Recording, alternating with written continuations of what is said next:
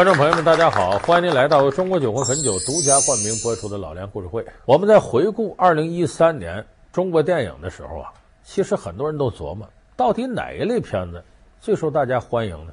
你是警匪片啊、青春片啊，等等等等。其实有一样电影，无论什么时代都受大家欢迎，那就是喜剧电影。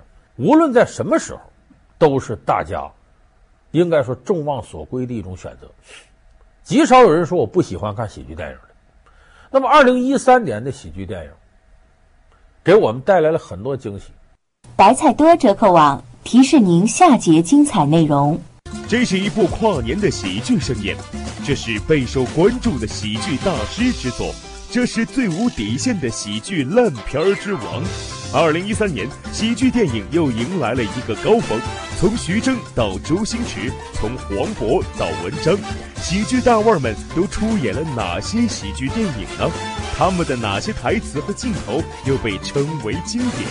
哪些喜剧电影又被冠以烂片儿的头衔呢？老梁故事会为您讲述二零一三喜剧电影，让你欢喜，让你忧。首先，咱们要说的一个是跨年的，它在二零一二年上映，可是这个片子呀，太好了。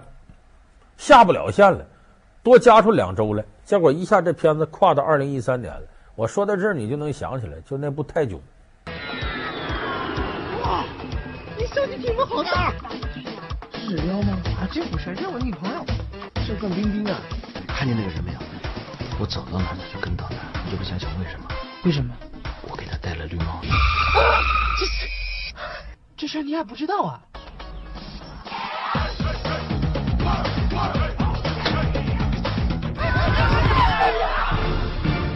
泰囧总共是十二亿六千万票房，是史上最卖座的华语电影。注意啊，华语电影，因为在这之前，《阿凡达》在大陆票房比它高，《阿凡达》是这詹姆斯卡梅隆的片子，好莱坞的片子。那么他为什么说他这卖座卖的多？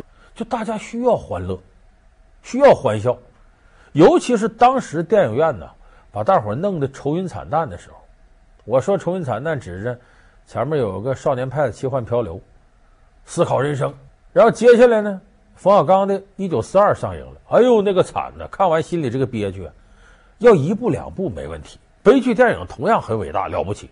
可是连着都这么沉的东西压着我们，难受。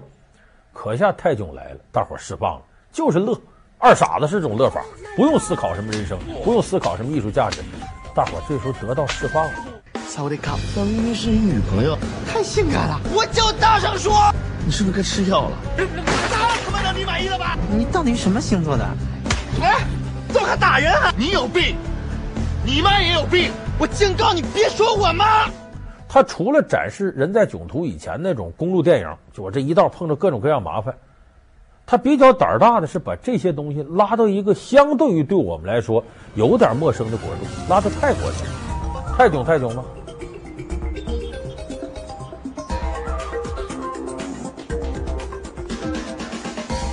而他这里头用的那些元素，却是中国人相对还熟悉的，场景不熟悉，可是元素，比方说人妖、泰国按摩、泰国的饮食、泰拳，像这些元素，我们平常基本上都挺常见。所以，在一个陌生的场景里冒出熟悉的元素，尤其熟悉的中国人，我还没有收到，你打算这种错位的幽默，大家理解起来不难。你给我认真听好了，如果到了泰国，我没有地图，只有清迈附近这四个字，那我成什么了？人妖呗。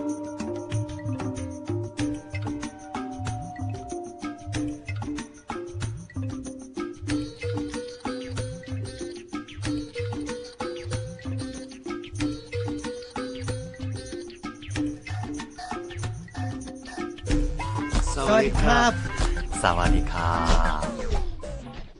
这不，后来这个片子在泰国非常受欢迎，泰国的美女总理英拉还专门跟这个导演徐峥见了一面，合了张影的，就认为你这片子对于泰国旅游在中国的这种促进是非常有好处的。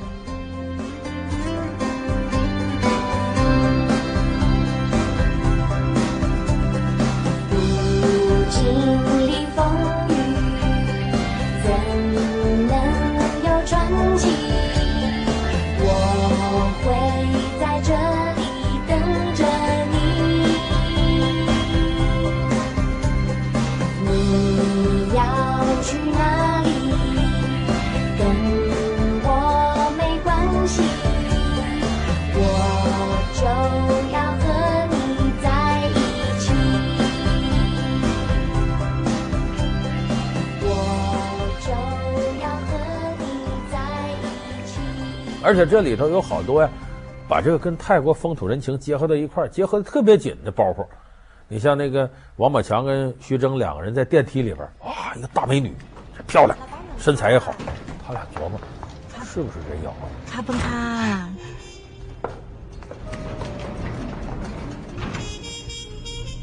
哎哎哎，你说这个人是人妖吗？我跟你说，你在泰国看到所有美女都是人妖。你敢打赌吗？为什么不敢的？你敢问吗？你敢吗？我敢呢。你敢吗？我敢。你问呢？喂，Hello，我电梯里呢，电梯里有俩二逼。其实啊，那个标志的女人就是人妖。我们听到那句北京话是后配的音，那就是人妖。但是越是在那种场景下，你越觉得这两个人在这里边搅和特别好玩。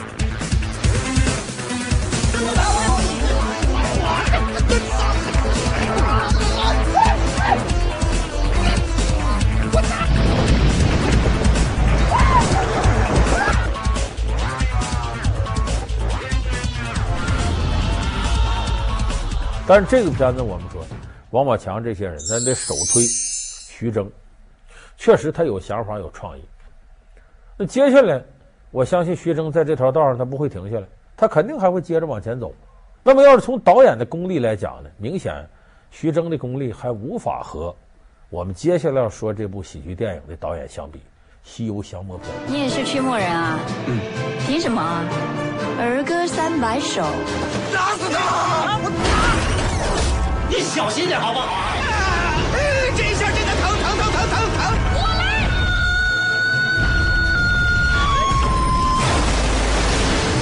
荒山野岭能着的是个算好运呐。那你会跳舞吗？哎呀，住手！不要打了！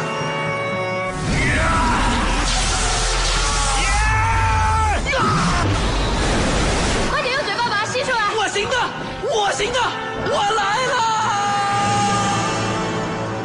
这部电影在二零一三年作为喜剧电影算得上横空出世。看了这个片子之后啊，你这个感觉挺古怪，就它真不是周星驰那种典型的无厘头搞笑的电影，但是你又得说这一定是周星驰的电影。当然，这里头的核心人物是文章演的唐僧。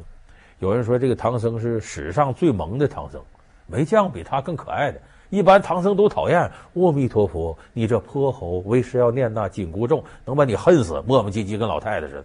可这个唐僧，你看很痴情，做事很认真，很执着。玄奘，你爽吗？爽什么？你泡妞了？师傅像当中和唐僧八竿都打不着。他是怎么接这个戏的呢？也很有意思。周星驰打发一个电影制作人给文章打电话，说：“文章你在哪儿？”周星驰先生想和你聊一聊，在酒店里跟周星驰见面了。周星驰没问他电影的事儿，叫什么理想、人生、爱情，讲点这个。电影只字没提。文章说：“这干嘛？拿我开心呢？”也就回去就忘了这事儿了。隔了大概有几个月，文章的邮箱里收到一封邮件，周星驰给他发的就是《西游降魔篇》的剧本，在前面加句话：“文章请看玄奘。”这时候文章才知道，哦，让我演这个，文章头都多大呀？我能演了唐僧吗？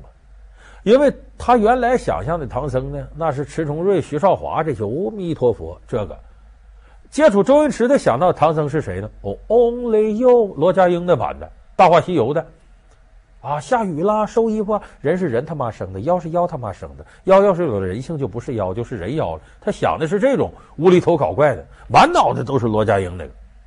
我可怎么办？后来文章想来想去，按照这剧本，我创造一个谁也没有的唐僧吧。所以文章就是按照他青春偶像的路子演绎唐僧。你看这里头文章那种演绎方式，其实跟《奋斗》里头那个角儿差不多，遇事儿也哭哭啼啼。我就是怀疑自己的能力。你已经尽力了，你不是救了一个小婴儿吗？可是我没有办法。不行了，也是慌慌张张。小姐要不要帮忙？要。怎么帮？滚开！好。有的事也一个劲儿躲，最终还躲不了，只能硬着头皮接受。小姐，我等了很久了，怎么办？主要的元神已经被我打上咽喉，快点用嘴巴把它吸出来。啊！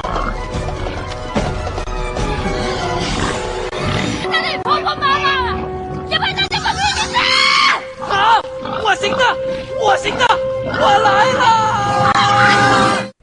其实这完全是一个演青春偶像的人演一个正常的男孩子成长的经历，所以反而给我们带来这个史上最萌的唐僧。老梁故事会为您讲述二零一三喜剧电影，让你欢喜，让你忧。老梁故事会是由中国酒魂汾酒独家冠名播出，而这里头呢也有星女郎，典型的星女郎。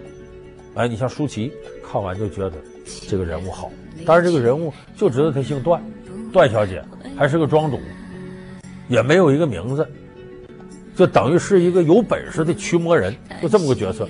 但是这里头对爱情、对人生钻的特别透，而且最后他用自己的死义无反顾，我爱上玄奘了，喜欢唐僧，我为你死去。死了之后，唐僧明白哦，爱情也是一种大爱。阿弥陀佛，从此大彻大悟。谁敢动他，我杀谁！不要啊，走啊！竟敢把他搞成这个样子，你当我吃素的？呃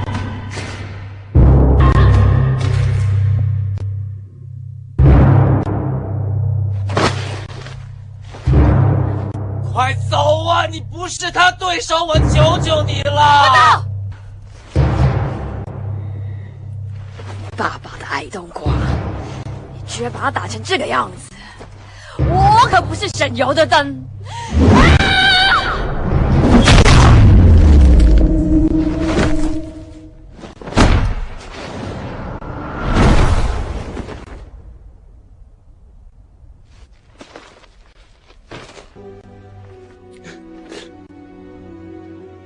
我不是跟你说过，女孩子把眼睛闭起来就是要你吃她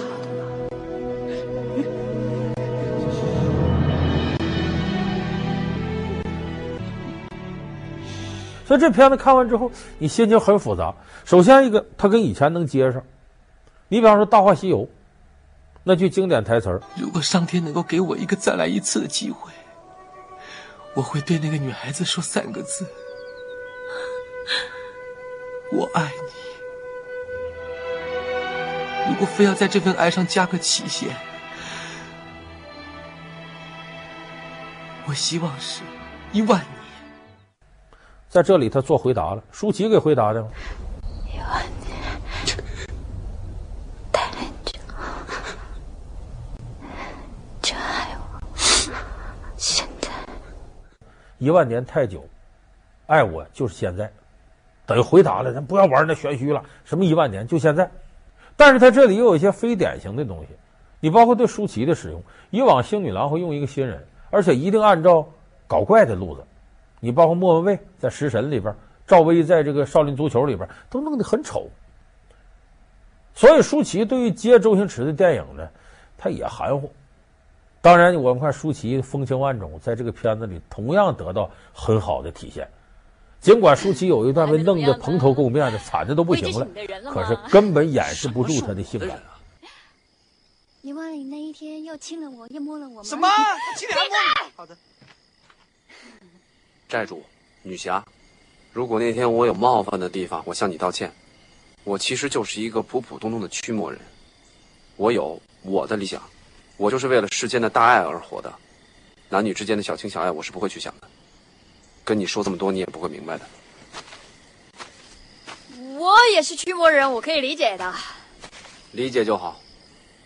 但是我有个小理想，就是可以找到一个如意郎君，跟他一起组织家庭，生个小宝贝，然后简简单单的过生活。那个人就是你。就像我们说分析唐诗宋词，说谁的词像美人儿，谁的词像怨妇。说到李后主的词，后主则粗服乱头，不掩国色。就李后主的词，无论他是哀伤、颓废、放荡，还是欢笑，就如同一个女人粗服乱头，头发蓬着的，但是掩盖不住她的国色天香。可是你舒淇就是这么一个人。你要展示一下女人的体态美，来试一下。嗯，好。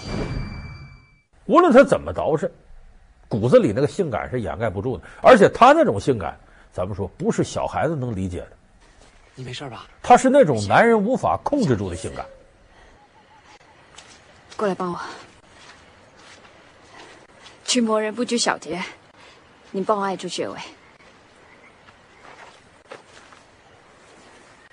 哎，哎，你刚才用的武器很厉害啊！无定飞环，我们家传的收妖法器。无定飞环。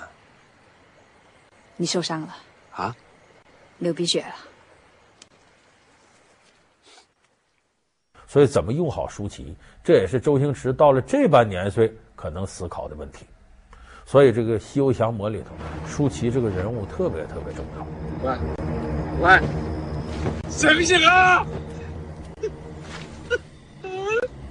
不要啊，女子啊！你醒醒啊！啊！被我抓到了！你看你那么紧张我，你还说你不承认你爱我，太好了！所以咱们看这个《西游降魔》里头，好多东西完全不是我们想象当中周星驰电影。尤其有一点特别突出的，周星驰喜剧以前就是无厘头搞笑，可是这部喜剧里有好多东西，它铺垫的和以前不一样。比方说恐怖和惊悚，他在恐怖和惊悚里边加上搞笑。那个一男一女师兄妹进那个猪刚鬣那山庄，就烤乳猪之前那段，那不是这一男一女在周围你看着就觉得这环境很恐怖，就像有事儿。尤其是这个演猪八戒那个英俊小生出来，一声也不吱，在那就这样做动作，你知这背后准有事儿。就我们坐那看的时候，感觉。有种不寒而栗感觉，可偏偏在这时候，这师兄妹俩是开玩笑。师妹，你还是乖乖跟我走，要不然师哥就不让你看到我的容颜了。真的还是假的？我太感谢你了。哎，我只是开玩笑而已。可你这乐的时候，你心里就觉得不得劲儿，这要有事儿。所以后来那个猪妖一出来，果然把你吓一跳。公子，你是不是觉得我不够漂亮啊？那你怎么不跟我说话呢？嗯，你就跟我说一句嘛。嗯，求求你了，你就跟我说一句嘛。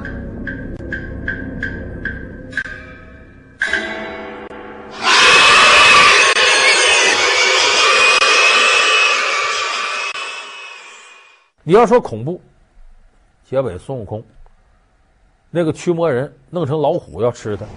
他上来把老虎摁地上啃了。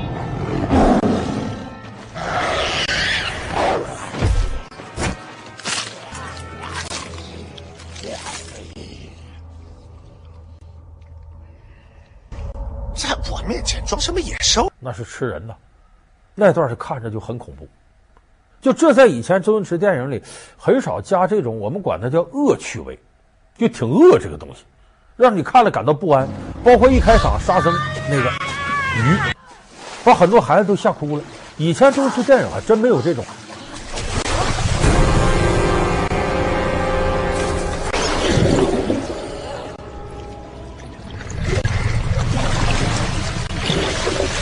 就是在这种复杂的情况下，能够把惊悚跟搞笑揉一块儿的，以前周星驰也很少尝试这个东西。